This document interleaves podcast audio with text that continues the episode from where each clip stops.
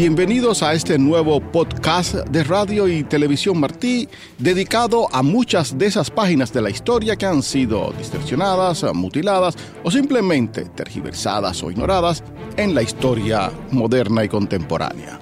Y nos acompaña hoy desde Varsovia, la capital de Polonia, la embajadora e hispanista Marzena Adansik, quien estuviera destacada como jefa de la misión diplomática de su país en La Habana y Madrid, acreditada ante Andorra también, así como cónsul general en Barcelona por unos años y siempre profesora de su alma mater, la Universidad de Varsovia. Bienvenida a usted, señora embajadora. Un placer y honor contar con su presencia aquí. Dzień dobry. Dzień dobry. Muchísimas gracias por, por haberlo dicho en polaco. Y además eh, quisiera eh, eh, agregar una cosa. El placer es mío. Y quisiera advertirle que la mujer polaca siempre tiene la última palabra, así que no me intente arrebatar ese placer. No hay discusiones. El mes de septiembre, cada año en Polonia, vienen las recordaciones, los actos por aquellos hechos de 1939, a años de esta tragedia que conmovió a su país, a Europa y al mundo entero. Y viene también una lucha por recuperar la historia y en Polonia sobre todo por mantener su identidad nacional. Señora embajadora, ¿qué actividades se llevan a cabo en su país cada septiembre para recordar el inicio de lo que todos conocemos como Segunda Guerra Mundial. Yo no hablaría de las actividades que se llevan a cabo solo, solo en septiembre, porque para Polonia ese septiembre duró seis largos años.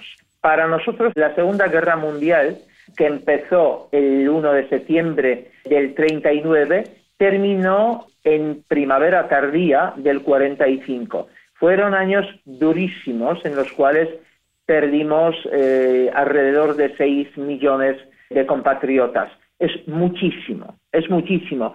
6 millones de sepulcros, 6 millones de tumbas, aunque muchas de esas personas ni sabemos dónde están enterradas, eh, sus cenizas están en, los sitios más inverosímiles. Eh, por supuesto, son muchísimos sepulcros, muchísimas tumbas, y eso es como una losa que pesa sobre nuestra memoria nacional. Eh, y además todavía viven eh, los descendientes directos de las personas que murieron en aquella guerra. Eh, los descendientes directos que son la memoria viva de aquellos tiempos.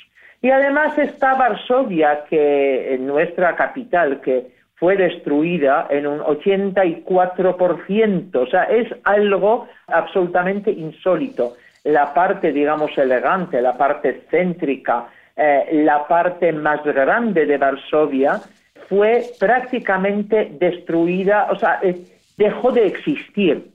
Eh, la mejor prueba de eso es lo que dijo una delegación internacional que visitó eh, ese sitio donde antes eh, estaba Varsovia, antes de la guerra, y cuando se le comunicó a esa delegación de que queríamos reconstruir la ciudad, eh, levantarla de las cenizas otra vez, la delegación dijo, no, no, eso es imposible, mejor buscaos otro sitio para, para tener vuestra capital ahí.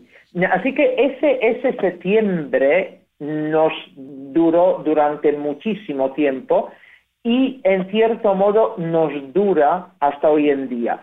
Claro, empieza todo a las 4.45 horas de la madrugada, siempre el, día, el primer día de septiembre, eh, con unas conmemoraciones que se celebran de manera muy solemne en una pequeña peninsulita eh, eh, situada en Gdańsk que se llama Westerplatte. Ahí, justo a esa hora tan temprana, empezó el ataque desde un acorazado eh, alemán que supuestamente eh, había llegado al puerto de, eh, de, Gdańsk unos pocos días antes y con una visita de cortesía, la cortesía se convirtió en un ataque directo a Gdańsk y con un, y un bombardeo desde ese acorazado eh, con el cual se supone que empezó la Segunda Guerra Mundial. Ahí se celebra eh, todo lo que se eh, puede celebrar, sobre todo la memoria.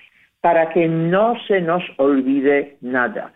Y justo ese es el fin, el objetivo principal de las acciones educativas que se emprenden todos los años en los colegios, en las escuelas polacas, porque los niños polacos empiezan el año escolar un poco antes que sus compañeros de otros países, o sea, justo el 1 de septiembre. Y durante todo el mes de septiembre se llevan a cabo toda clase de acciones informativas, educativas, exposiciones, conciertos, justo para que no se nos borre de nuestra memoria colectiva aquel septiembre y aquellos septiembres, octubres, noviembres, diciembres, esa larga noche de la ocupación nazi. Es algo que no podemos permitirnos el lujo de olvidar, porque no seríamos nosotros. Díganos usted, por favor, cuál fue la reacción inicial del entonces gobierno polaco en 1939 ante la entrada, aquel primero de septiembre, de las tropas alemanas y eslovacas en su país. Bueno, esto se veía venir. Esto se veía venir y es perfectamente normal porque, eh, por supuesto, no puedes eh, ignorar algunos hechos como eh, la movilización de las tropas, como la agresividad de, de, Hitler, como el Anschluss de Austria y un largo etcétera de actos agresivos emprendidos por la Alemania nazi.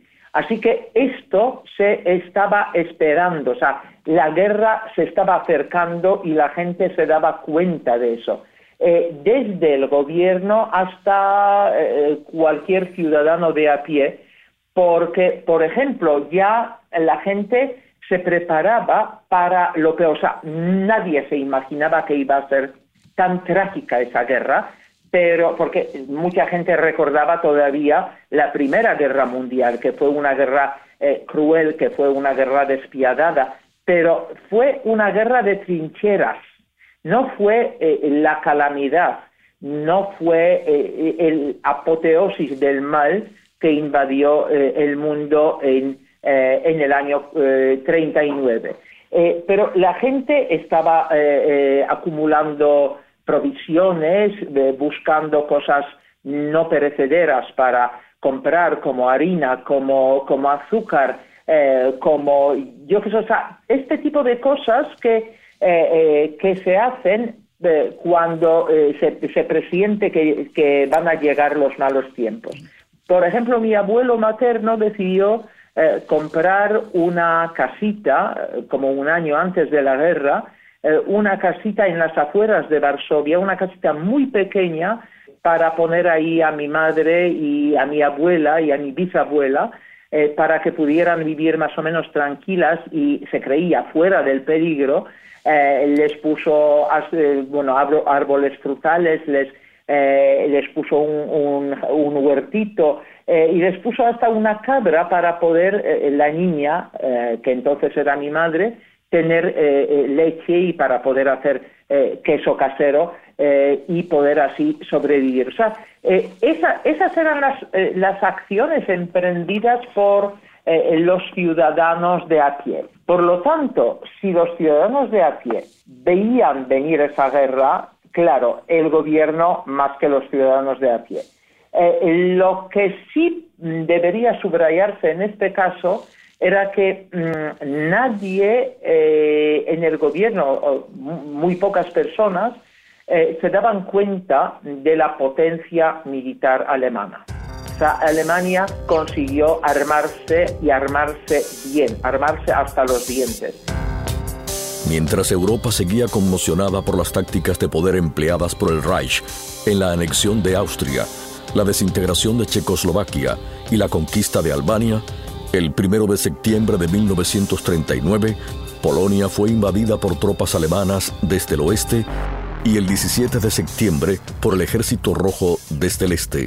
El aplastamiento del ejército polaco y el martirio de todo un pueblo fue, por desgracia, solo el preludio del destino que les esperaba a muchos pueblos europeos y a muchos otros en la mayor parte de los cinco continentes. A partir de 1940, los alemanes ocuparon Noruega, Dinamarca, Holanda, Bélgica y la mitad de Francia, Durante este tiempo, la Unión Soviética, ya ampliada con una parte de Polonia, se anexó Estonia, Letonia, Lituania y tomó Besarabia de Rumanía, así como ciertos territorios de Finlandia. Tanto el paganismo nazi como el dogma marxista son ideologías básicamente totalitarias y tienden a convertirse en religiones sustitutas. Mensaje de su Santidad Juan Pablo II en ocasión del 50 aniversario del inicio de la Segunda Guerra Mundial, agosto 1989.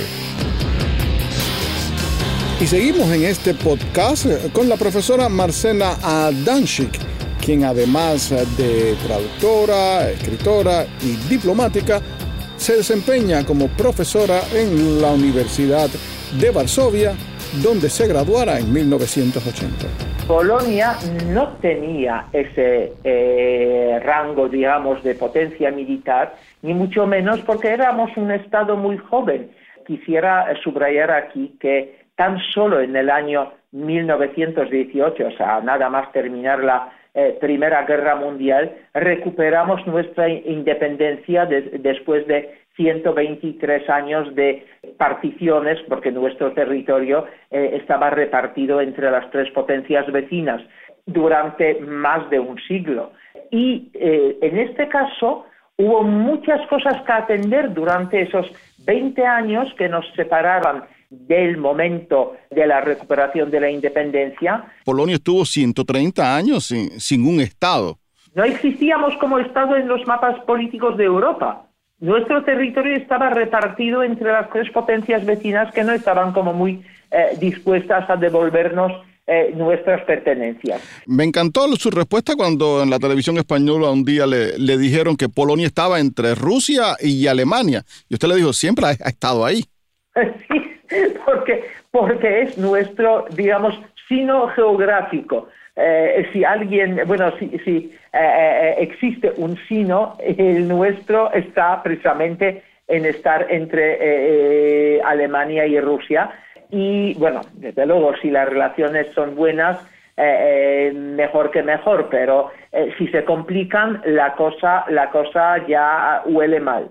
Mm, pero en aquel, en aquel tiempo, en, aquel, en aquellos 20 años entre las dos guerras, eh, Polonia, eh, las autoridades polacas tuvieron que atender a muchísimos frentes a la vez, sobre todo uno que pocas veces se suele eh, formular verbalmente ese propósito que tuvieron que tener las autoridades, a hacer de tres naciones diferentes un pueblo unido, porque durante los casi 130 años de germanización y rusificación, por supuesto, los polacos eh, eh, aquellos polacos siguieron siendo polacos, pero la cosa en cada uno de los territorios era diferente, económicamente diferente, mentalmente diferente. O sea, las diferencias eran abismales. Entonces, hacer de esos tres pueblos una sola nación fue un propósito que parecía al principio imposible y sin embargo se consiguió hacer que se recuperara la eh, economía polaca. Otra cosa súper, súper difícil porque no tengo que recordar que cayó todo eso en los tiempos de la gran crisis. Entonces, eh, eh, conseguimos hacer muchísimas cosas.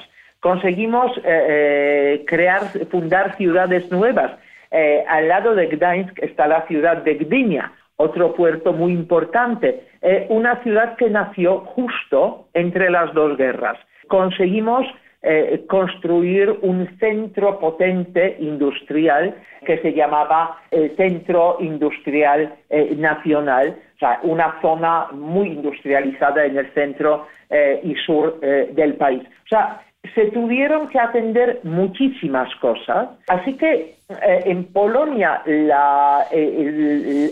armamentos, el armar al ejército, sí que era un propósito muy importante, un objetivo muy importante, pero no uno de los más importantes.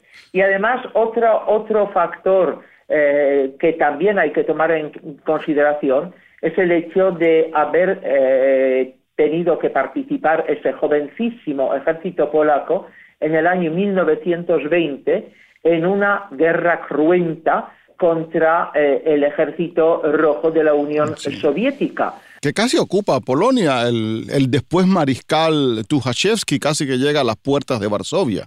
Casi que llega a las puertas de Varsovia, pero casi aquí marca una gran diferencia. Eh, nunca han llegado a entrar en Varsovia eh, aquella vez y se produjo justo el día 15 de agosto del año 1920 el llamado Milagro del Vístula, cuando ese jovencísimo eh, y todavía algo inexperto ejército polaco consiguió parar el comunismo para toda Europa, porque esta era la clave y la traducción eh, que hay que darle a aquellos hechos. Así que en este caso, lo que pasó en Varsovia, lo que pasó en Polonia, en el año 20 significó mucho para la historia europea, pero también significó grandes pérdidas y gran esfuerzo para el eh, ejército polaco. Otra vez a armarse, otra vez a eh, prepararse. Así que, bueno, sí, llegamos preparados para eh, la Segunda Guerra Mundial, porque uno de los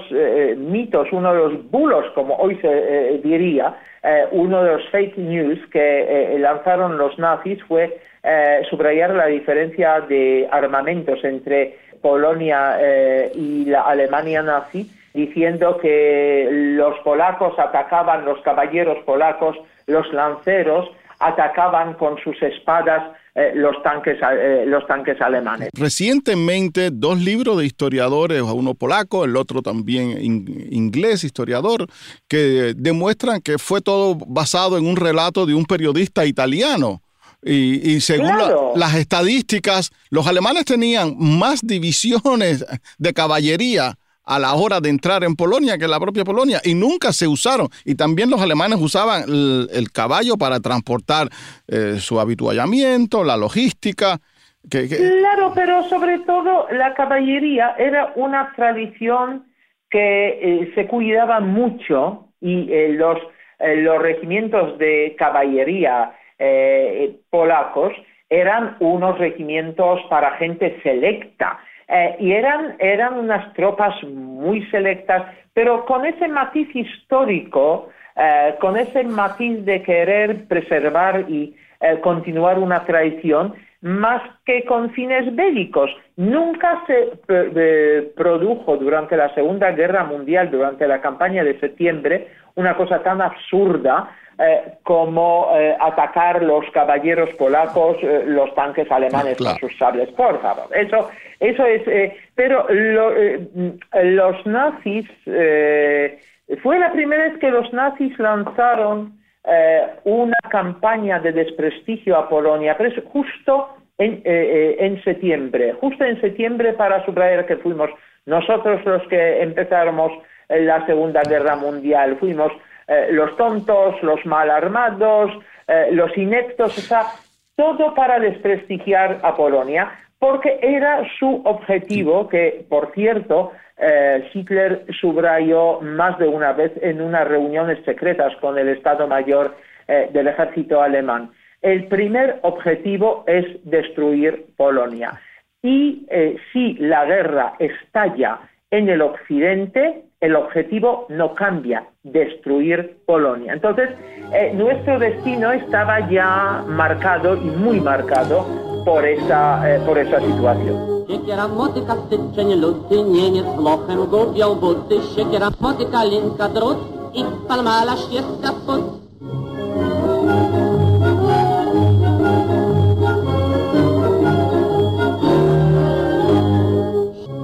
¿Podría usted relatar momentos importantes de la resistencia del ejército polaco durante aquellos primeros días de septiembre del 39? Podría servir de incluso el primero de ellos.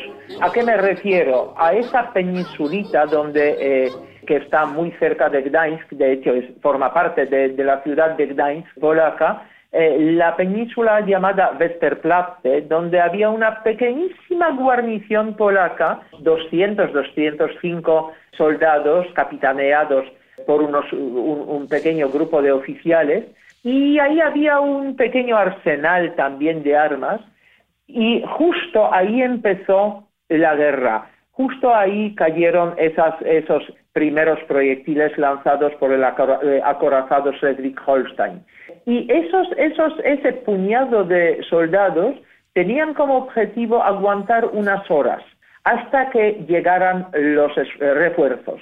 Ahora, eh, unas horas del mismo día 1 de septiembre.